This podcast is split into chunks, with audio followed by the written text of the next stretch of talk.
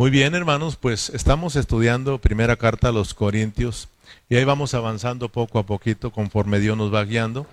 Acuérdense que ya entramos al capítulo 7 de esta carta a los Corintios y hoy vamos a avanzar un poquito. Vamos a abrir la Biblia en primera a los Corintios capítulo 7 y vamos a estar leyendo desde el versículo 1 hasta el versículo 11 aunque ya estuvimos estudiando los primeros nueve versículos, hoy vamos a aventajar dos versículos más, pero vamos a leer desde el versículo 1 para traer a la memoria lo que hemos venido estudiando.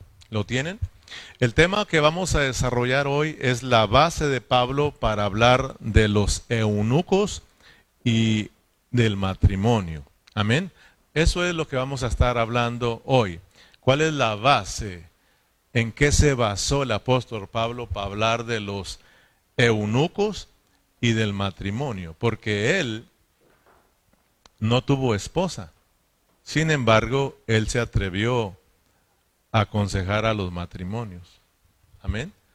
Entonces, ¿qué base usa Pablo para hablar no solo de los eunucos, porque él fue un eunuco, sino que también habló de los matrimonios? Así de que vamos a prestar atención. ¿Tienes versículo 1?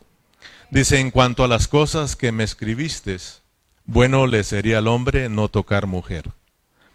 Pero a causa de las fornicaciones, cada uno tenga su propia mujer y cada uno tenga su propio marido. El marido cumpla con la mujer el deber conyugal y asimismo la mujer con el marido. La mujer no tiene potestad sobre su propio cuerpo, sino el marido, ni tampoco tiene el marido potestad sobre su propio cuerpo, sino la mujer. No os neguéis el uno al otro, a no ser por algún tiempo de mutua consentimiento, para ocuparos sosegadamente en la oración y, y volved a juntarlos el uno para con el otro, para que no ostiente Satanás a causa de vuestra incontinencia. Mas esto digo no por vía de concesión, no por mandamiento. Quisiera más bien que todos los hombres fuesen como yo, pero cada uno tiene su propio don de Dios, uno a la verdad de un modo, otros de otro. Digo pues a los solteros y a las viudas que bueno les fuera quedarse como yo. Pero si no tienen el don de continencia, cásense, pues mejor es casarse que estarse quemando. Pero a los que están unidos en matrimonio, mando no yo, sino el Señor, que la mujer no se separe del marido, y si se separa, quédese sin casar, o reconcíliese con su marido, y que el marido no abandone a su mujer. No es conferencia para matrimonios, ¿eh? pero como estamos hablando del problema que está sucediendo con los corintios, que es el de los problemas, el de los matrimonios, regresemos al verso 1, Pablo está dando respuesta a la carta que los hermanos en Corintios le escribieron al apóstol Pablo. Por eso dice, dice en cuanto a las cosas que me escribieron, ¿verdad? La carta que recibió de ellos, bueno le sería al hombre no tocar mujer. O sea, cuando le escribieron muchas cosas, pero una de esas es que le dijeron, ¿sabes qué, Pablo? Aquí en los hermanos en Corinto estamos teniendo problemas. O sea, problemas serios entre los matrimonios. Las esposas ya no quieren estar con sus esposos.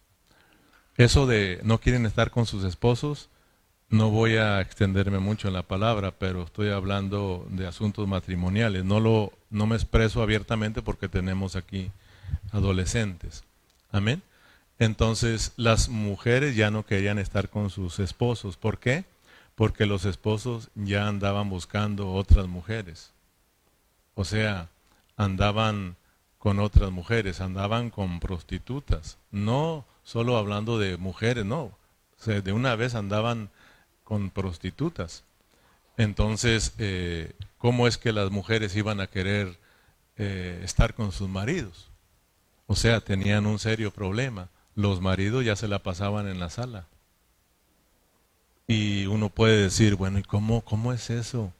Que eso está sucediendo con los corintios. No, esos, esa iglesia en Corintio nos representa a nosotros. Eso sucede en la iglesia de hoy en día. Hoy en día tenemos este, este, este, esta serie de problemas. Dijimos que el problema de los matrimonios es el quinto problema que tiene la iglesia. La iglesia en Corintio tiene a menos 11 serios problemas, que Pablo los, los menciona, pero no para enfocarse en los problemas, sino para traerles el remedio para todos esos problemas. Amén. Entonces dijimos que hasta aquí ya hemos ya estamos avanzando cinco problemas. Pero tenemos que prestarle atención porque Pablo no va a decir, hey hermanos, vamos al segundo problema, vamos al tercer problema. No, no. Pablo está hablando, está hablando y nosotros tenemos que ir discerniendo los problemas que están sucediendo. Entonces en el capítulo 7 ya entramos en el quinto problema que es el de los matrimonios. Primer problema, ¿cuál es? ¿Cuál es el primer problema que miramos? Las divisiones, estaban todos divididos. ¿Cuál es el segundo problema? Ellos estaban viviendo una vida pecaminosa. ¿Se acuerdan que ahí, ahí nos hablaron de el incesto, verdad? O sea, un hombre metiéndose con su madrastra, ¿verdad? O sea, ya miramos ahí una, un miramos una vida pecaminosa ahí, ¿verdad? Y el tercer problema es de que los hermanos estaban llevando a la corte, pero estaban llevando a las cortes de los incrédulos. O sea, allá, los miraban en las cortes, allá te miro, ¿verdad? Para que sepas. O sea que ya aprendimos que entre los cristianos no tenemos que andar llevando a los hermanos a corte, es decir, te voy a demandar. No, aquí hay un gobierno en la iglesia. Cada iglesia local tiene un gobierno y tú tienes que ir a ese gobierno y ahí vas a arreglar los problemas, no allá afuera. Amén, porque Pablo dice, porque un día ustedes van a juzgar a los de afuera. Entonces, ¿cómo es eso? Tienen que empezar a aprender aquí a, arreglar los problemas. Amén. ¿Cuál es el, ah, cuarto problema? ¿Cuál es el cuarto problema? El abuso de la libertad cristiana. O sea, ya empezaron a abusar y empezó el desenfreno, hermano. O sea, empezó el libertinaje. Ah, estamos bajo la gracia de Dios y Dios todo nos perdona. Y empezaron, hermanos. Si es verdad, estamos bajo la gracia de Dios, Dios es misericordioso, Dios te ama, pecas, Dios te perdona, pero hermano, tengamos mucho cuidado, porque Dios es celoso. Amén. Y, y no vamos a esperar que Dios tenga que meternos a unos asuntos difíciles para entonces entender a Dios. Amén. Entonces, si te das cuenta, esos mismos problemas hoy en la iglesia, hay en la iglesia de hoy, ¿no? No solo en los corintios. Hoy también hay un libertinaje entre los cristianos. La libertad que han recibido en Cristo no han, la han recibido, pero ahora para andar donde ellos quieran. Y se acuerdan que aprendimos que Pablo dice, todas las cosas me son lícitas, pero no todas convienen, ¿verdad? Y hay cristianos que dicen, ah, yo lo puedo hacer, soy maduro, ¿verdad? Como aquel pastor que dice, a mí me pueden poner con dos muchachas y no pasa nada. Y dijo otro pastor, a mí ni me las pongan porque sí pasa algo. Yo soy, yo soy carnal, dice, así de que mejor prefiero ni estar cerca de ellas. Porque a veces nos sentimos que las podemos y Pablo dice, si alguno cree que está bien firme, mejor cuídese. Amén. Entonces, el quinto problema es el que estamos desarrollando, el problema de los matrimonios. Fíjense los corintios, la iglesia en Corintios. Ellos ellos, eh, lo que está sucediendo con los corintios es que ellos se han llenado de orgullo, sus corazones se han enorgullecido, eh, porque ellos están creyendo que ellos son muy sabios. Fíjate, los corintios se creen muy sabios, porque se creen que tienen el conocimiento de todas las cosas, pero fíjate los problemas que tienen ellos, hermanos, si ustedes recuerdan, aprendimos que por ese gran conocimiento que creían que ellos tenían, ¿verdad? Porque ellos amaban la filosofía, el amor al conocimiento. Ellos, uh, ellos amaban, hermano, eh, su cultura, ¿verdad? Y, y ellos amaban aún la fama, hermano, porque esa ciudad en Corintio en ese tiempo era famosa. Había, había hermano, ahí se celebraban las, las los Juegos Olímpicos, ahí había billetes. O sea, e, e, esta iglesia no crea que no tenía billetes, había billetes. Y la gente empezó a sentirse que lo sabían y lo tenían todos, pero mire lo que sucedió. Aprendimos que ellos empezaron a cuestionar sus matrimonios. Y, y el montón de gente que tienen, hermano. Y, y empezaron a cuestionar los, las esposas.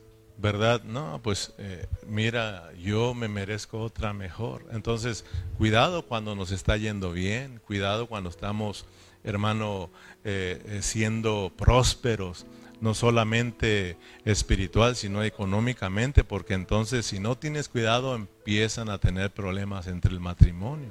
¿Por qué cree que los pastores cuando de repente empiezan sus congregaciones a crecer, su ministerio a crecer, de repente el pastor, ¿qué pasó? Cayó en adulterio.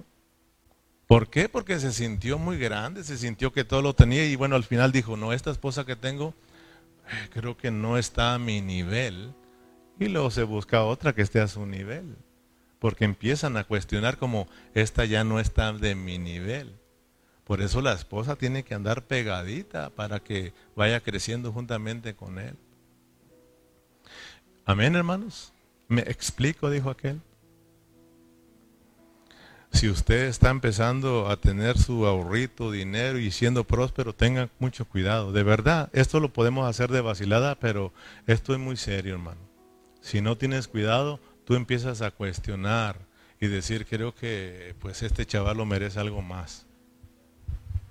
Y luego miras a aquella pobre que ni siquiera se baña. No, hermano. O sea, tenemos que tener cuidado. No nos vaya a pasar la de aquella esposa. O sea, esta esposa tenía un problema, le gustaba ir a los casinos. No estoy hablando de nadie de aquí. Ok, no, no, no. Pero a esta esposa le gustaba irse a los casinos. Le encantaba y en una, en una mañana se levantó con eso de que amor mío, déjame ir al casino, ¿sabes qué? Soñé que me voy a sacar el, me voy a sacar el premio mayor. Me va bien y el otro no, mi amor, es que por eso le pusieron casino, porque casi no, casi no ganan, ¿verdad? Pero mi amor, pueda que de repente yo siento y, y ahí estuvo enfadando todo el día. Al final le dijo, está bien, vete, pero nada más esta cierta cantidad y te me vienes. Hombre, se fue aquella Hombre, llegando, llegó a la máquina que estaba a punto de dar el premio. ¡Sas! Doscientos y tantos mil dólares. No, hombre, estaba contenta. Le llama rápido al mariachi y le dice, mi amor, ¿qué crees que? ¿Ya lo perdiste? No, ya gané.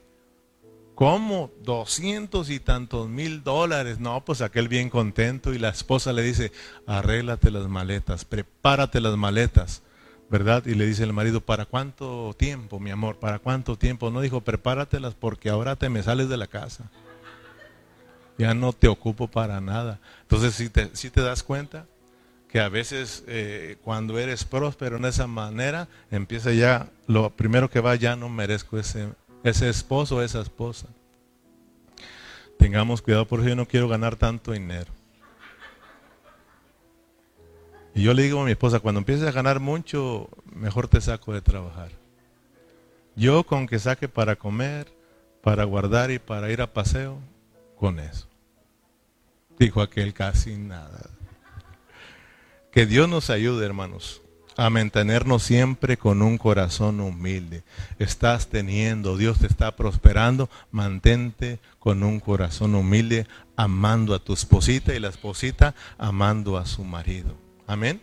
Y Dios nos va a seguir bendiciendo, pero si nos mantenemos, si nos volvemos orgullosos, creyéndonos, hermano, he ahí va a ser el problema. Comienzan los problemas. Entonces miremos que Pablo no está asustado con la clase de vida que están viviendo los corintios, con tantos problemas que están viviendo los corintios. Pero hermano, ni mucho menos Pablo está juzgando a los corintios porque a veces nos asustamos nosotros con lo que sucede entre los cristianos. ¿Te fijaste? Ah, creo que el pastor cayó en adulterio. Y empezamos con las murmuraciones y empezamos a juzgar, ¿verdad? Y, ¿y quién se creía, verdad? Y empezamos nosotros, hermano. Bien, hermano, eh, de repente conocemos a alguien, algún famoso, y rápidamente eh, nos damos cuenta de que cayó en adulterio, todos se espantan. ¿Sabes que Pablo no está espantado?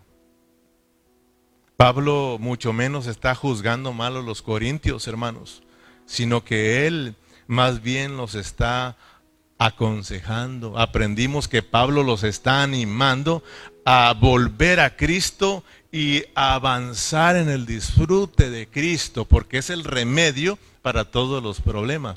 Que, ya hablamos mucho de, estar enfiestados, de que la, la vida cristiana es de fiesta en fiesta para que nosotros vayamos creciendo, vayamos madurando, vayamos, vayamos hacia adelante, hermanos, disfrutando a Cristo, ¿verdad? Avanzando nuestra vida espiritual.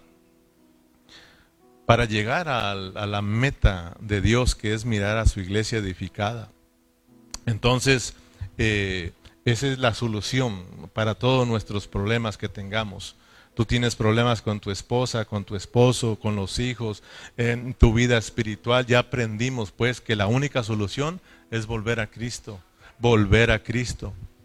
Para la única solución para dejar una vida pecaminosa, hermano, la solución es volvernos a Cristo, porque la vida de Cristo es pura, es santa.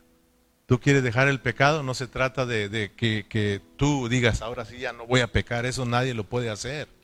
Nadie lo puede hacer.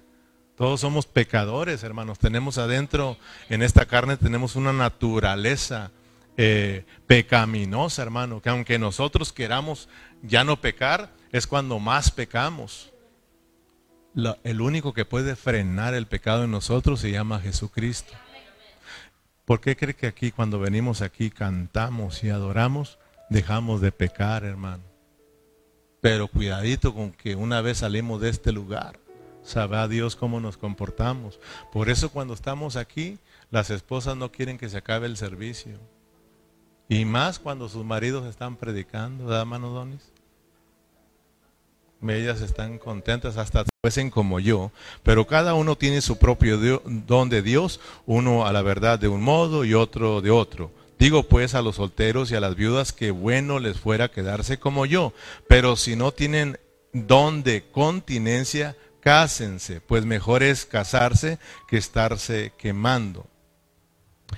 Es como que si el apóstol Pablo le dijera, para evitar tener problemas entre los matrimonios, para que ustedes eviten estos problemas de matrimonio, bueno le fuera a los solteros, ¿verdad? Y a las que están viuditas que ya no se casen.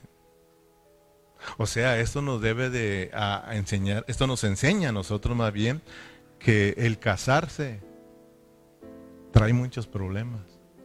Por eso muchos cuando se casan no pueden avanzar, porque no saben que, que, hay problemas, ¿no? Se enamoraron y se casaron, la fiestota y todo, y te prometo y te prometo, pero al año Sí, sí, al año ya la queremos dejar, hermano.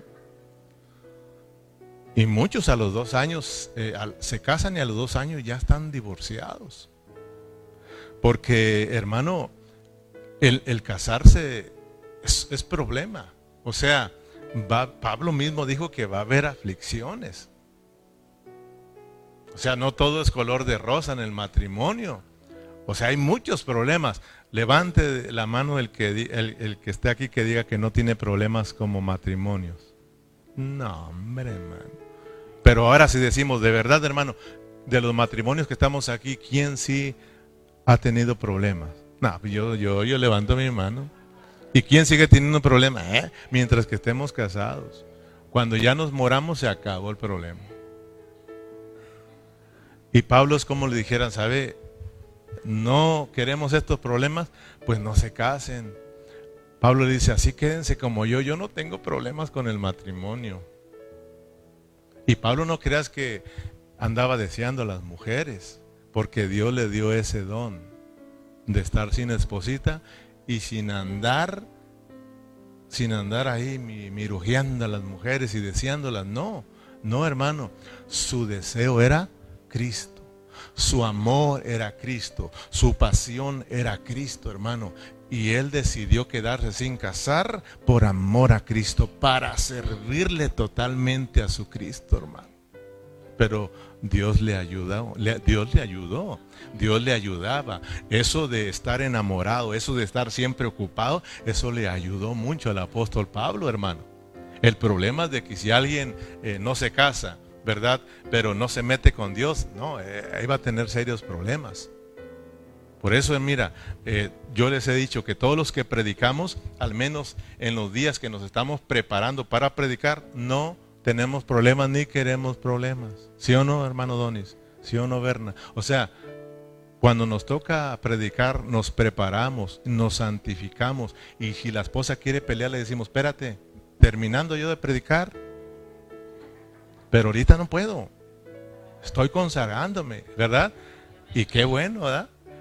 Por eso es de que la esposa a veces me dicen, pastor, póngalos más a predicar. Porque mire qué hermosos en ese tiempo. Y yo digo entre mí, sí, hermano, y también un día ustedes también. Porque necesitan también ellas. Porque esto de estar metido con el Señor nos ayuda bastante, hermano. Amén. Entonces, eh, ya estamos aprendiendo que si nos abrazamos de Cristo, nosotros vencemos todos esos problemas. La solución, la solución a todos los problemas, incluyendo los matrimonios, es nuestro Señor Jesucristo. El disfrutarlo, hermano, eso nos ayuda. Entonces Pablo le dice, el que no tiene este don de, continencia, pues entonces cásense. Pero pues va a haber problemas. Pero ya estamos aprendiendo que si estás casadito, ¿Cuál es la solución a tus problemas? Por eso cuando empiece a gritar el mariachi, dígale, mi hijo, a Cristo. Y luego al revés, cuando la esposa empiece mi amor, vaya con Cristo, ándele. Sí, nosotros mismos tenemos que llevarla, ore, ore, ore, ore. Póngase a leer la Biblia, mi hija.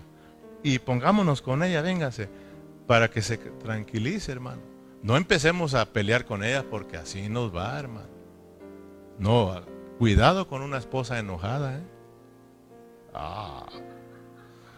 Sí, la Biblia dice, mejor es dormir en azotea solo. Pablo dice, mejor encerrado con unos dos leones que con la mujer en el cuarto. No, no lo dijo Pablo, lo dice la Biblia.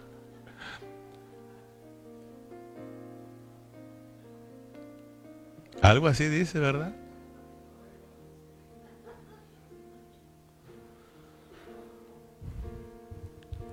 Fíjate lo que estaba sucediendo con los corintios es de que ellos estaban ignorando que su cuerpo le pertenecía al Señor. Eso era lo que estaban ignorando. Se les estaba olvidando que su cuerpo era templo del Espíritu Santo y que ahí moraba Dios. Entonces, sus cuerpos, hermanos, se los estaban prestando a las rameras. Se las estaban prestando a otras mujeres, por lo tanto estaban pecando no solo con Dios, sino contra su propio cuerpo. Entonces nosotros no debemos de ignorar estas cosas. Mira en el capítulo 6, regresate un capítulo, vete al versículo 19 y 20 para que veas que ellos estaban ignorando estas verdades. Nosotros no debemos ignorar la palabra del Señor, hermanos. Dice, o ignoréis o ignoráis que vuestro cuerpo es templo del Espíritu Santo, el cual está en, en vosotros, el cual tenéis de Dios y que no sois vuestros, porque habéis sido comprados por precio. Glorificar pues a Dios en vuestro cuerpo y en vuestro espíritu, los cuales son de Dios. Dice Pablo, su cuerpo y su espíritu no les pertenecen a ustedes. Los compró Dios. Fíjate, si el cuerpo y el espíritu son de Dios, ¿dónde está el problema? ¿Y el alma quién es? Diga conmigo, el problema soy yo. ¿Para qué andamos con tantos rodeos? El problema eres tú. cuerpo Dios lo compró, tu espíritu también. Y en novedad de vida, cuando yo me ocupo en el espíritu, ahí no hay problemas, ahí hay vida. Porque ahí dice Pablo en Romanos 6:8 que si ocupamos la mente en el espíritu, hay vida, pero si la ocupamos en la carne, muerte. Porque dice Pablo, los que viven en la carne no, no van a poder agradar a Dios. Se agrada a Dios viviendo, siendo guiados, caminando por el Espíritu. Por eso, hermano, no debemos de ignorar que nosotros tenemos que inclinarnos al Espíritu. Ya dijimos que el Espíritu y la carne, perdón, la carne no, el cuerpo, ¿verdad? Es, son de Dios. O sea, Dios los compró, Cristo los compró. O sea, pero ¿por qué este cuerpo no quiere glorificar a Dios? ¿Por qué este cuerpo no quiere servir al Señor? Es hora de reunirnos y, ay, ay, no voy, estoy cansado, qué lejos, qué lluvia, qué frío. ¿Por qué, hermano, cuando vamos a orar, este cuerpo no quiere ir a orar? ¿Por qué cuando vamos a estudiar, este cuerpo no quiere? ¿Por qué, hermano? El problema no es el cuerpo, el problema somos nosotros. Porque una vez tú, hermano, te dices, órale, alma mía, adore al Señor. ¿Qué va a hacer este cuerpo? Pues vamos a adorar. Vamos a adorar y empieza usted a levantar sus manos, empieza a levantar sus labios y empieza a adorar al Señor. Y hasta empezamos a gozarnos, a danzar, brincar, hermano. Pero si nosotros, si nosotros decidimos no hacerlo, pues Dios no te hace la fuerza, porque tenemos un Dios que es bueno, misericordioso y que Él quiere que tú por tu propia voluntad vengas a Él, hermano. Porque si Él quiere, Él te, Él te hace entrar. ¿Sí o no? Si Él quiere, sí te trae, hermano. Pero Dios quiere que tú y yo vengamos voluntariamente y le adoremos al Señor. El Espíritu está dispuesto, ahí está la vida y dice Dios, aquí estoy dispuesto. Nosotros somos los que tenemos el problema. Pero si yo decido servir a mi Dios, si yo decido adorar al Señor, si, si yo decido, eh, perdón, decido ocuparme en el Espíritu, este cuerpo dice, pues vamos, vamos al servicio, vamos a orar, vamos a leer. ¿Sí o no, hermanos? Entonces nosotros tenemos que pedirle al Señor que nos ayude. Entonces, el tema de hoy es la base de Pablo para hablar de los eunucos y del matrimonio. Pregunta, ¿en qué se basó Pablo para hablarnos de primeramente de los eunucos? ¿En qué se basó Pablo? Porque él le dijo, quisiera que todos se, se quedaran sin casarse. ¿En qué se basó Pablo para hablar de eso? ¿Cuál era su base? Su base, su base, ¿cuál era la base para hablar de los, primeramente de los eunucos? Su base, su base fue Cristo. Él habló basado en Cristo, porque Cristo era enuco. Cristo, hablando físicamente, no tuvo esposa. Aunque por ahí andan muchos que sí tuvo esposa y que andaba queriendo, esas son puras falsas enseñanzas. Jesús no tuvo esposa. Él, Dios le dio ese don, hermano. Estamos hablando de Jesús como hombre. Amén, hermanos. Él no tuvo esposa, él era un hombre enuco. Y Pablo se basó en Cristo para hablar que se puede servir al Señor sin estar casado. Amén, hermanos, sin andar con mujeres. Pero por el otro lado, eh, físicamente, fíjate, para que lo vayamos entendiendo, por el otro lado, hablando espiritualmente, ya no físicamente, Cristo sí tiene esposa. Por eso Pablo usa a Cristo como su base. Y qué bueno, hermano, cuando nosotros para hablar usamos la base que es Cristo y no nuestras ideas. Es cuando vamos a dar una enseñanza en su pureza, de lo contrario vamos a dar nuestras opiniones humanas. Y vamos a confundir a la gente, a los cristianos. Pablo, por un lado, aprendamos bien, por un lado habló de los eunucos, porque por un lado, hablando, hermano, físicamente Jesús no tuvo esposa. Pero por el otro lado, hablando espiritualmente, Cristo sí tiene esposa. ¿Sí o no, hermanos? Somos nosotros. Somos nosotros la esposa de Cristo. Y muy pronto, hermano, dice la palabra que Él va a venir a casarse. ¿Cómo la ves? Ahora, Pablo por eso dice, ok, por un lado, hablando físicamente, Pablo dice, yo soy un eunuco, ¿sí o no? No tengo esposa. Pero por el otro lado, Pablo dice, pero por la parte espiritual, yo soy esposa y yo tengo marido. ¿Sí lo ves, hermano? O sea, en lo espiritual Pablo tiene esposo, como tú y yo tenemos esposo. Y Pablo también se va a casar con Cristo, hermano, como todos nosotros. Entonces, el mensaje del apóstol Pablo aprendamos en el capítulo 7 es que entendamos que ya sea que estemos casados o no estemos casados, nuestro cuerpo le pertenece a Cristo. Por lo tanto, debemos dejar de andar pecando. Ese es el mensaje del apóstol Pablo. Por eso Pablo le dice, Corintios, tienen que avanzar ustedes de la fiesta de la Pascua a la fiesta de los panes sin levaduras. Por eso es de que nos, nos regresamos para entender lo que Pablo está diciendo. Eso es todo el mensaje del capítulo 7 para que usted no se quebre la cabeza. Pablo está tratando de hacerlos entender a los hermanos en Corintios que sus cuerpos no son de ellos, que le pertenecen a Cristo. Por lo tanto, estén casados o no estén casados, sus cuerpos le pertenecen a Cristo. No deben de prestárselos a nadie más. Si no están casados, dice usted, no tienen el derecho de andárselos prestando a otras mujeres son de Cristo, entiendan, no ignoren que su cuerpo es templo del Espíritu Santo.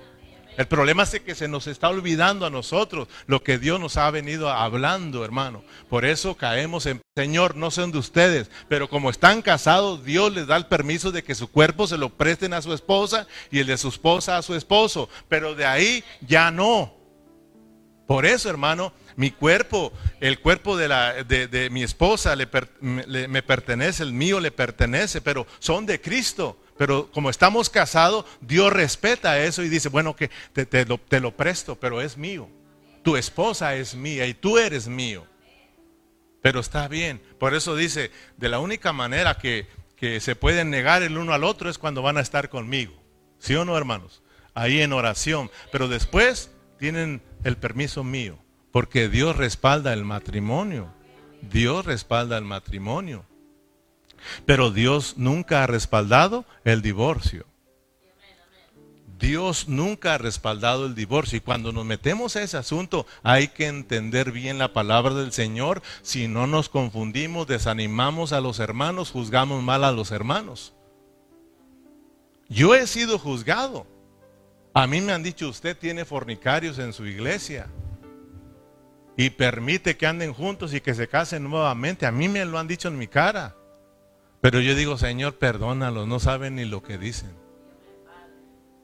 Pablo, hermano, cuando habló del, del adulterio, no solo reguló el asunto aquí, hermano, porque pueda que en aquella iglesia no tengan adulterio de que, de que aquel se fue con la otra. Ah, hermano, pero tienen hermanos mirones que tienen más adulterios que nosotros. ¿Sí o no, hermano? No rey, ni los fornicarios, ni los ladrones, ni los... Eh, hizo una lista para que no andemos con cositas, hermano. El mentiroso, el que habla malas palabras, también es un pecador y también es un adúltero porque anda anda con el otro porque le pertenece a Cristo. O sea, mira, fíjate bien, yo soy de Cristo. Cuando yo ando en el mundo, ¿con quién ando? ¿Y, qué, eso qué es? ¿No es adulterio? ¿No es fornicación?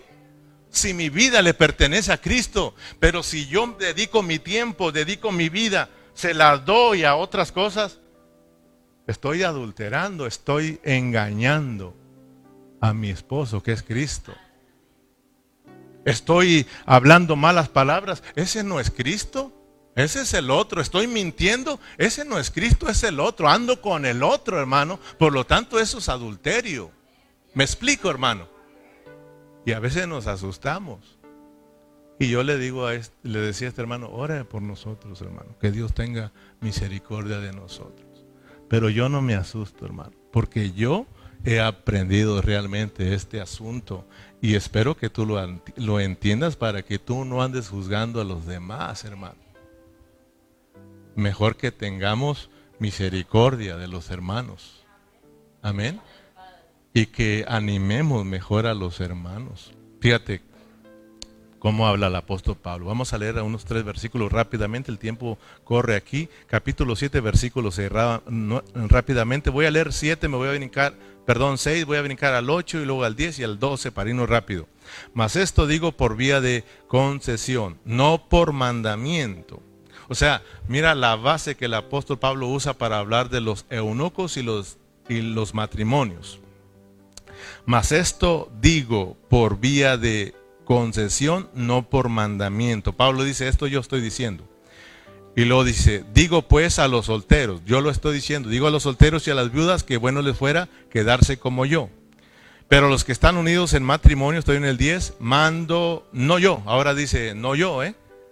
sino el Señor, que la mujer no se separe del marido. Versículo 12, y a los demás yo digo, no el Señor.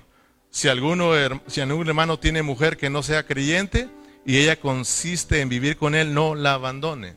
Si te das cuenta que Dios dice que el cristiano no tiene que casarse con mujeres no cristianas, ¿sí o no? O sea, no, como dice, no os unáis con yugos desiguales. O sea, no, no, no, él está hablando en parábolas, está hablando de poner un caballo con un burro a que aren juntos. No, no se puede no, no van a poder trabajar. Pon un caballo y un caballo, pon un burro y un burro, una mula y una mula. Pero si los pones eh, eh, diferente, vas a tener problemas. Entonces dice Dios, cristianos con cristianos. ¿Sí o no? Porque cristianos con cristianos tenemos problemas. Entre cristianos tenemos problemas.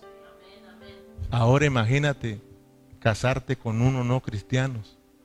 O sea, más problemas, más trabajo, hermano. Amén. Pero miremos pues que aquí dice yo digo, ahora yo no digo, lo dice el Señor.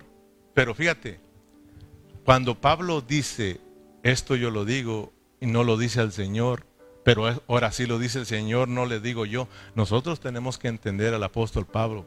Pablo para dar el consejo de los matrimonios y de los eunucos se basó en Cristo, en la palabra, en lo que Cristo habló, pero también se basó en las experiencias que él tuvo con Cristo. Pablo no está hablando ideas. Cuando él dice yo digo, él está hablando sus experiencias que tuvo o está teniendo con Cristo, hermano. Amén. Su relación con Cristo. Dice, yo me hice uno con Cristo y yo estoy viviendo la vida de Cristo. Por lo tanto, yo puedo hablar porque tengo el Espíritu. ¿Sí o no, hermanos? Y lo que yo voy a hablar, como soy un hombre espiritual, y lo que hablo lo hablo por mi espíritu donde está Cristo. Así, de que lo que yo diga, lo respalda Cristo. Y lo que Cristo hable, yo lo respaldo porque yo soy uno con Él. ¿Sí me explico, hermano? Entonces, que Dios nos ayude a nosotros los pastores, que Dios nos ayude a nosotros los que hablamos la palabra, que cuando hablemos lo nuestro vaya respaldado por el Señor Jesús, porque lo estamos hablando desde nuestro espíritu. Porque si nosotros no estamos ejercitando nuestro espíritu y no hablamos desde nuestro espíritu, yo voy a hablar puras ideas mías y lo que voy a traer es confusión a los hermanos. Y eso, eso está mal. Pablo dice, es mejor que te cases a que te estés quemando. De que anden peque y peque y peque, mejor agárrate otra y cásate y aplácate. ¿Sí o no, hermanos? Si uno entiende, ah, no, pero los otros, no, no, no, no, no, no, no. Dios prohíbe, pastor, el, el, divorcio y, no lo acepta. Si usted se divorcia, si alguien se divorcia, ya no se puede casar, entienda, pastor, ceja. No, yo pienso que ellos tienen que entender, hermano. Yo sí entiendo. Y yo sé que, el, que Dios aborrece el matrimonio, no acepta el matrimonio. Fíjate, Cristo, Cristo, él mismo dijo al principio, no fue así. Pero dice, pero se pueden divorciar. Fíjate, hermano, hay que entender. Porque los, los judíos trataban de hacer caer al Señor Jesús y dijeron, aquí lo vamos a cachar. ¿Sí o no? ¿Vamos a verlo? Vamos a Mateo, vamos, vamos a Mateo, para mejor que lo lea usted. Vamos a Mateo capítulo 19.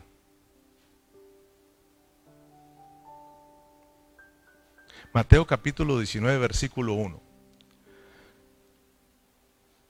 Vamos rápido. Aconteció que cuando Jesús terminó estas palabras, se alejó de Galilea y fue a las regiones de Judá al otro lado del Jordán. Y le siguieron grandes multitudes y, y los sanó allí. Entonces vinieron a él los fariseos, fíjate bien, tentándole y diciéndole, ¿es lícito al hombre repudiar a su mujer por cualquier cosa?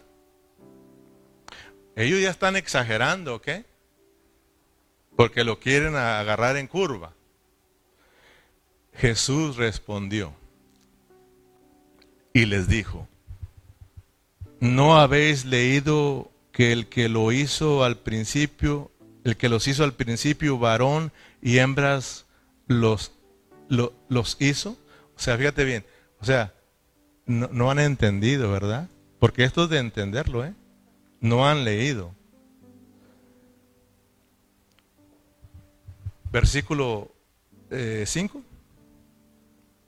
Por eso, Dice, al principio no fue así. Dice, por eso dijo, por esto el hombre dejará padre y madre y se unirá a su mujer y los dos serán una sola carne. Así que no son ya más dos, sino una sola carne. Por tanto, lo que Dios juntó, no lo separe al hombre. Le dijeron, fíjate bien, Jesús le dijo, no, Dios prohíbe el divorcio. Desde el principio así lo dijo Dios. Lo que Dios unió, no lo separe el hombre. Están casados hasta que la muerte los separe. Mientras que viven, no puede abandonar a su esposa. Eso le está diciendo, ¿no? Ok, y luego fíjese. Le dijeron, ¿por qué pues mandó Moisés dar carta de divorcio y dejar a sus esposas? Él les dijo, fíjate bien, aquí está.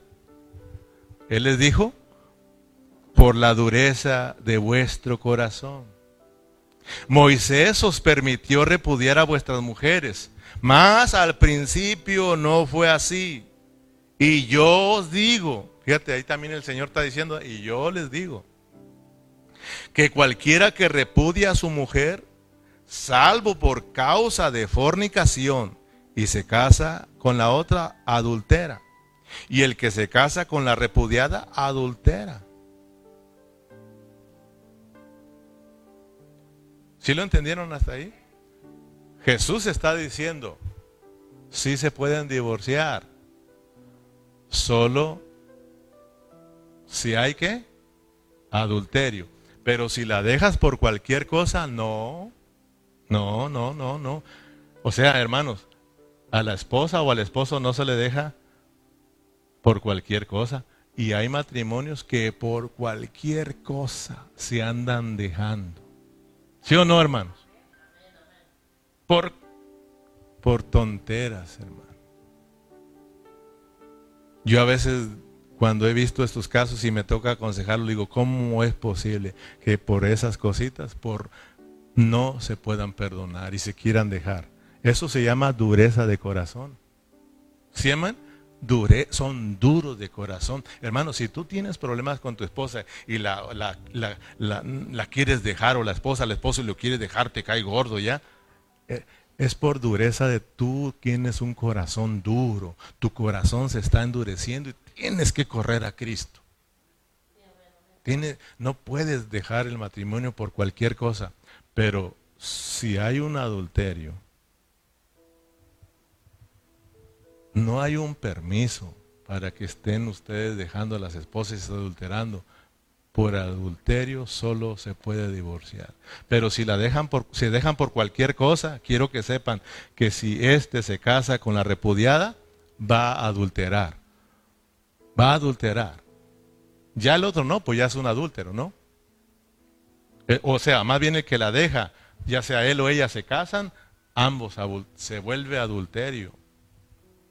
Pero en el caso del que adulteró y dejó a su esposa, su esposa sigue limpia. Es, eh, exacto, Lorenzo, libre. Cuando un esposo adultera, su esposa queda libre exactamente para casarse con otro sin ningún problema. Pero si no hay adulterio, no tiene el por qué dejarlo y andarse casando con otro. ¿Y qué pasó con los que no adulteraron, se dejaron y se casaron con otro? Ese es otro asunto, porque cada problema de matrimonio es un asunto diferente. Amén. E, es, totalmente diferente. Yo, yo, no tengo tiempo para estar aquí hablándole de eso. Por ejemplo, si yo tengo un matrimonio que el marido le esté pegando, pegando y pegando, porque si hay maridos que les pegan a su esposa, no crea que no, no se asuste, si hay. Si usted mismo ha querido golpear a su esposa, oh, no estoy yo ahí, no tengo cámaras, pero yo lo puedo, yo sé, yo sé, hermano. Somos malos nosotros, gracias a Dios por Cristo, hermano. Pero si hay fornicación, fíjate, el Señor Jesús lo que está hablando, pero hay que entenderlo. Por eso los que juzgan, no, es que, ya, ya, hermano, no andemos juzgando. Ahí, ahí, ahí tienen sus pastores, déjalos. Si se casaron, ellos, ellos sabrán por qué. Ellos sabrán por qué, hermano, no tenemos por qué. A nosotros nos pusieron para animar. Pablo no está juzgando a los hermanos. Él está regresándolos a Cristo, volviéndolos a Cristo, ayudándoles a que vuelvan a Cristo porque es la única manera que se van a acabar esos problemas. O sea, a los hermanos hay que volverlos a Cristo, hermano. O sea, si ya se casaron con otro, sea lo que haya sucedido, volvámoslos a Cristo para que se termine el problema ahí. A mí me han dicho, pastor, y en el caso mío, cuando me escuchan y me hablan y me dicen, hermano, y en el caso de nosotros que no hubo fornicación, pero por lo que pasó esto y esto y esto y esto, pues no había otra más que separarnos. Y ya me casé, ¿qué? ¿Yo ya no tengo esperanza o qué? No, le digo, sí, hermano, porque Dios es misericordioso. Pero ya cálmense, pues. Y pídanle al Señor que tengan misericordia. Y sírvanle al Señor ya. Aprendan del primero, ¿sí o no, hermanos? O sea, tenemos que aprender. No las estén reggae y reggae, porque entonces les gusta andar cambiando de, de, mujer o de hombre. Eso ya, eso es, eso es ¿cómo se llama? Eh, eso es, ah, ah, o sea, ¿cómo se dice a los que los vuelven a hacer? Los vuelven a hacer. Eso, dice Donis. ¿eh? Necedad, necedad. Dios perdona, dijo uno, Dios perdona la ignorancia, pero no tolera la necedad. Por ignorante la regamos, Dios te perdona, pero dice Dios, ya lo supiste y lo vuelves a hacer, entonces estás metiendo conmigo, te estás metiendo a problemas. Amén, hermanos. Tenemos que tener cuidado. Estamos en el verso, en el 8. Él les dijo, por la dureza de vuestro corazón, Moisés os permitió repudiar a, vuestras mujeres, mas al principio no fue así. Y yo os digo que cualquiera que repudia a su mujer, salvo por causa de fornicación, y si se casa con la otra, adultera. Y el que se casa con la repudiada, adultera. Le dijeron sus discípulos, si es así, si esa es la condición del hombre con su mujer, no conviene casarse. Los, los, los discípulos dijeron, ah, si este matrimonio es para toda la vida y con problemas, mejor no nos casamos. Amén. Fíjate. Versículos, entonces él les dijo, no todos son capaces. Jesús, ellos dijeron, ellos están en la plática. Los discípulos dijeron, Señor, entonces si esa es la condición del hombre de que no se puede ya divorciar, mejor no nos conviene casar. Y Jesús le dijo, correcto, pero no todos pueden, no, ¿qué les dijo? No todos son capaces de recibir esto, sino aquellos a quienes les he dado, pues hay eunucos que nacieron así, del vientre de su madre, y hay eunucos que son hechos eunucos por los hombres, y hay eunucos que asimismo se hicieron eunucos por causa del reino de los cielos. El que sea capaz de recibir esto, que lo reciba. Ya, ya aprendimos de las tres clases de eunucos. Hay eunucos que nacieron así, hay eunucos que los hicieron los hombres, y hay eunucos que decidieron ser eunucos por servir a Cristo. Pero eso es un don que Dios le dio y Dios les ayuda. Y el que no es capaz de recibir esas cosas, entonces cáseses. Que se ande quemando. Porque Dios también aprueba el matrimonio, claro que sí. Amén, hermanos. Entonces, gracias a Dios por Cristo, porque Él no solo es el cumplimiento de la ley, fíjate, sino que Cristo eh, completa la ley y también nos enseña y nos explica la ley para que nosotros podamos captarla, hermano. Esto es de prestarle atención, de verdad. Lo que estamos hablando es de prestarle atención, si no, no agarramos la onda. Mira, para ir cerrando, aquí lo que estamos tratando es la salvación para el reino.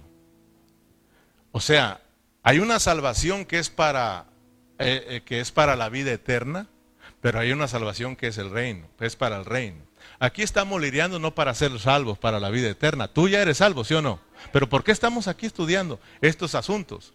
Porque estamos bregando con el, el reino de Dios. Por eso Pablo le dice, eh, no erréis, ni los fornicarios, ni los adúlteros, ni los que se echan con varones, ni los mentirosos, ni los borrachos, entrarán, heredarán el reino de Dios. Aquí estamos hablando del reino, hermano no de la vida eterna. Tú ya eres cristiano, tú ya eres salvo, tú tienes la vida eterna. Pero lo que viene enseguida es el reino. Cristo viene a reinar por mil años en esta tierra. Eso de las bodas del Cordero tenemos que entender que no es de irnos al cielo. Las bodas del Cordero tienen que ver con el reino. El reino. Mil años de reino aquí en la tierra y que nosotros reinemos. Reinar con Cristo, manifestarnos con Cristo en el reino, eso es entrar a las bodas del Cordero, porque eso será una gran celebración que yo y tú estemos gobernando juntamente con Cristo en esta, tierra, hermano. O sea, los cristianos no han entendido, vámonos al cielo. No entienden las bodas del Cordero, hermano. Dice el Señor que un día para Él son como mil años y mil años como un día. La boda es para un día, ¿sí o no? La boda en la celebración, el casamiento se lleva a cabo en un día. Pero después de que se casan, el novio y la novia se van para toda la eternidad. Bueno, más bien hasta que la muerte los separe. Hasta Lorenzo dijo, ¿qué pasó, pastor? Ya me lo cambió. Hasta que la muerte los separe, ¿sí o no? Las bodas del Cordero son un día. Las bodas del Cordero es para el reino, un día. Pero después de que pasa el reino, se la lleva ahora sí para la eternidad, la nueva Jerusalén. Aquí estamos bregando con reinar con Cristo. Si nosotros estamos viviendo vidas pecaminosas, olvídate del reino y vas a ir al castigo, vas a ir a las tinieblas de afuera. Pero si yo quiero reinar con Cristo, entonces Pablo dice, tienen que santificarse, tienen que seguir y celebrar ahora los panes sin levadura. ¿Quién es el pan sin levadura? ¿Qué dice hermano el Señor Jesús? Fíjate cómo está explicando. La ley decía que no tenía que haber, no tenía que haber adulterio. No adulterarás. ¿Sí o no? Eso dice la ley. No adulterarás. Pero la ley no enseña cómo parar de adulterar. La, enseña, la, ley no enseña, no, no, no, no explica cómo es que yo voy a, voy a, a no adulterar. Pero Cristo vino no solamente a cumplirla, sino a ampliarla y a explicártela para que nosotros aprendamos cómo es que Dios quiere que vivamos. Acuérdate que Mateo habla del reino, de cómo debemos de vivir nosotros los cristianos, como ciudadanos del reino de Dios. Amén. Fíjate en el versículo 29, por tanto, si tu ojo derecho te es ocasión de caer, sácalo y échalo de ti, pues mejor te es que no pierdas uno de tus miembros y, y no que tu cuerpo sea echado en el infierno. Y si tu mano derecha te es ocasión de caer, córtala y échala de ti, pues mejor te es que se pierda uno de tus miembros y que no todo tu cuerpo sea echado en el infierno. Fíjate bien, nos enseña cómo. El Señor Jesús se fue a la raíz del problema, Él se fue hasta el corazón. El corazón es el problema. ¿Se acuerda que dijo la dureza del corazón? Se fue de una vez hasta el problema. Jesús dijo, ¿saben qué? La ley dice, no adulterarás, pero yo les voy a decir, allá en la ley alguien tenía que meterse con una mujer o el, hombre con la, eh, o la mujer con el otro hombre para que fuera un adulterio, ¿sí o no? Pero aquí, aquí, aquí entiendan, yo les digo, lo voy a ampliar, se los voy a explicar y voy al problema. Si alguien de ustedes mira a una mujer para codiciarla, eso se llama adulterio. ¿Cómo la ves? Por eso te decía, aquellos que nos han juzgado a nosotros aquí en Burlington. Miren, ¿por qué permite eso en su iglesia? Y fíjate lo que el Señor dice. Cuidadito, ¿eh? Si tú ves a una mujer y con simple vista tú empiezas a... ¿Para qué les digo? Eso se llama adulterio delante de Dios. Ya adulteró en su corazón. No ocupan andarse metiéndose con ellas simplemente con anhelarlas y desearlas, ya ustedes han pecado. Fíjate hermano, han adulterado. Y Jesús le dice, ¿saben qué? Si quieren entrar al reino, córtense, los, sáquense los ojos. Mejor es entrar sin los ojos al reino que irse al castigo con los ojos puestos ahí. Fíjate hermano. A las esto lo dice a los hombres, porque los hombres somos los mirones, las mujeres no son mironas. No, no, no, no, no. La verdad, ellas son, perdón, no, ellas son escuchonas. Sí, dice Liz, aclarando, no somos chismosas, somos comunicativas. A las mujeres les gusta escuchar mucho. Alguien está hablando y ellas pasan como... ¿Y nosotros los hombres? Mirones hasta pasado mañana. ¿Se acuerdan del hermano Ceja? Que él decía, él era mirón. ¿Y qué dijo el hermano Ceja? ¿Saben qué? Yo mejor ahora empecé una mujer.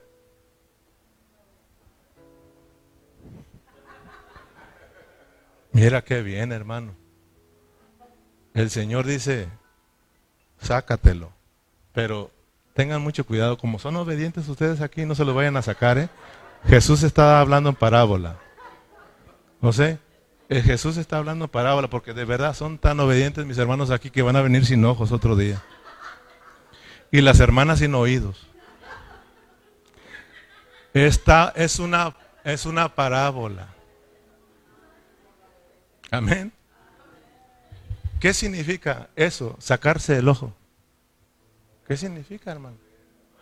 O sea, como decía el hermano Ceja, o sea, si tú sabes quién eres, pues mejor sácatelo. O sea, mejor ya no mires, hermano, no andes de mirón. Y las hermanas no anden tan provocativas, hermano. Oyes, uno es mirón y tú vienes descotada. O sea, aunque no quiera uno.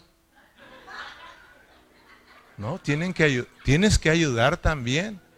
Oyes, vienes con tu pantalón apretado o la falda un poco arriba y la blusa un poco abajo, pues los mirones aquí, hermano, pues ¿qué vamos a hacer? Todas agachadas entre las bancas ahí. De veras, hermano. Sácatelo, dice el Señor, sáquenselo. O sea, tenemos nosotros que pedirle al Señor que nos ayude con nuestros ojos. Que nuestros ojos estén puestos en Cristo, en Cristo, en Cristo. O sea, una vez me dijo una, persona del mundo, fíjate. Pasó una muchacha muy hermosa, bonita. Y dice, don Cae, ¿a poco no se le antoja? ¿De verdad? Y le digo, no. ¿A poco no está bonita? Eso no lo podemos negar, está bonita. Pero no se me antoja. Ando muy bien servido yo, fíjate. Tengo una esposa que me atiende bien. No tengo necesidad de esas cosas. Se quedó, pero. Perdón. Hay unos que no, hermano. Mirones hasta pasado mañana. Hasta para atrás camina. Y su esposa le tiene que dar el jalón.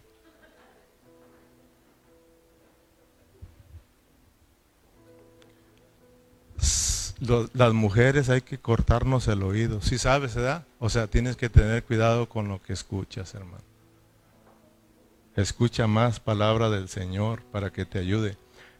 Sabes, hermano, el reino de Dios, fíjate, el reino de Dios no es de gente que tiene ojos, que tiene oídos, que tiene mano, que tiene pies, no. En el reino de Dios hay puros que no tienen ojos, hay puros que no tienen manos, hay puros que no tienen oídos, hay puros que no tienen pies, porque aprendieron a cortar esas cosas, o sea, a acabar con esas cosas pecaminosas, hermano. Si tu ojo es pecaminoso, sácatelo. O sea, se trata de, de, de, de tropiezo. Por tanto, si tu mano o tu pie te es ocasión de caer, córtalo y échalo de ti. Mejor que es entrar en la vida cojo o manco, que teniendo dos manos o dos pies y ser echados en el fuego eterno. Y si tu ojo te es ocasión de caer, sácalo y échalo de ti. Y mejor te es entrar con un solo ojo en la vida que teniendo los dos y ser echado en el infierno de fuego. Amén. Aquí el asunto es el reino el reino. Y para heredar el reino hay que dejar la vida pecaminosa, hermano. Hay que vivir la vida de Cristo.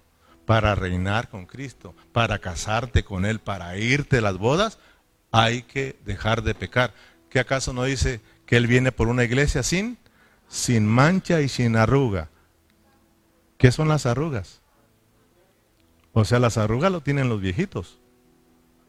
O sea, sin arrugas es sin estar viviendo la vida vieja, la vida que vivíamos antes. Sin mancha, que estemos limpios de todo pecado, hermano. Entonces, fíjese bien, hermano, el reino, aquí el reino. Ahora vamos a Mateo para que vea que hay que cortarnos, hay que, hay que cortarnos qué? Eh, las manos, los pies, hay que sacarnos los ojos, los, los oídos. Mejor es entrar así. El reino está lleno de esa gente, porque queremos el reino. Aquellos que quieren vivir con sus ojos, hermano, y mirarlo todo, sus oídos y escucharlo todo, sus manos y agarrar todo, sus pies y ir a donde ellos quieran, está bien, pero no entran al reino esos. Esos no entrarán al reino. Al reino hay que entrar ciegos y cojos y mancos, hermano. Fíjate, termino con Marcos 14, versículo 19. Otro dijo, he comprado cinco yuntas y bueyes y voy a, voy a probarlos, te ruego que me excuses. Y otro dijo, acabo de casarme y por tanto no puedo ir. Vuelto el siervo hizo saber esto, estas cosas a su señor. Entonces enojado el padre de familia dijo a su siervo, ve pronto por las plazas y a las calles y a la ciudad y trae a quienes? A los pobres, a los mancos, a los cojos y a los ciegos. Y dijo el siervo, Señor, he hecho como mandaste. Y aún hay lugar. ¿Aún hay lugar para quién? ¿Para los que andan poniendo excusas? No. ¿Hay lugar para quién? Hay lugar para los cojos. Todavía hay lugar para ciegos, para los mancos, para los que no tienen oídos. Hay lugar todavía, hermano. Porque muy pocos quieren sacar sus ojos, muy pocos quieren cortar sus oídos, cortar sus manos, sus pies porque quieren hacer con su vida lo que ellos quieran. Tenemos que pedirle al Señor que nos ayude. Amén. No olvidemos pues que nuestro cuerpo no nos pertenece. Nuestro cuerpo y nuestro espíritu le pertenecen a Dios. Entonces nosotros, hablando de nuestra alma, tenemos que pedirle al Señor que nos salve, que nos salve, que nos salve, para que entonces dejemos de pecar. Amén. Entonces, hermanos, que Dios nos ayude a abrazar a Cristo y seguir disfrutando a Cristo. Le paramos aquí, seguimos en, el, el miércoles y Dios nos presta vida. Espero que Dios te haya bendecido, hermano. Padre Celestial, muchas gracias por tu palabra. Si alguien fue bendecido, abra sus labios y dele gracias al Señor por su palabra. Señor, hemos entendido lo importante que es para ti que vivamos una vida santa, Señor, apartada de toda esa vida pecaminosa, Señor. El asunto aquí con los corintios, Señor, el asunto entre los matrimonios, Señor, el asunto de, esta, esta vida pecaminosa que estaban llevando, Señor, era debido a que se habían alejado de ti, Señor. Estaban ignorando tu consejo, tu palabra, lo que tú habías hecho. Tú, Señor, los compraste a ellos te pertenecían, pero ellos, Señor, en su alma seguían viviendo su propia vida, Señor. Pero gracias por el apóstol Pablo, Señor. Gracias por tu hablar, Señor, que poco a poco fuiste trayendo a los corintios a ti, sanándolos. Creemos que tú también lo vas a hacer con tu iglesia en este tiempo, Señor.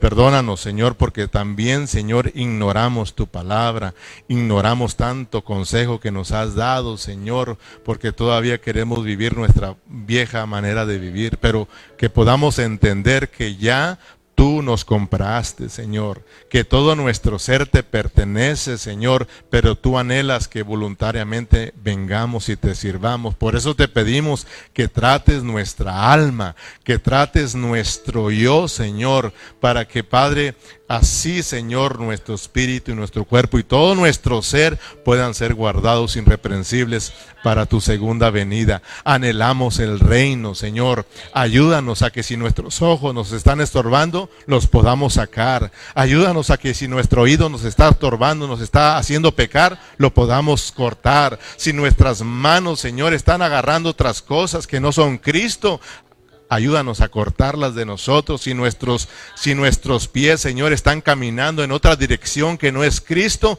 que los podamos cortar, Señor. Porque mejor es eh, entrar sin nuestros miembros al reino que ir con todos nuestros miembros a la disciplina, al castigo, Señor. Ayúdanos. Padre, te amamos. Gracias por tu palabra. Y muchas gracias también por los hermanos que han venido con ese corazón, Señor, dispuesto para aprender. Espero, Señor, que esta palabra haya tocado sus vidas, sus corazones y salgan de este lugar bendecidos. Padre, despídanos en paz y usted reciba la gloria por siempre y la iglesia se despide con un fuerte amén y un aplauso para nuestro Dios. Gloria a Cristo Jesús. Gracias mis amados hermanos por haber venido. Terminamos. Dios me los bendiga. Nos miramos aquí en la próxima reunión.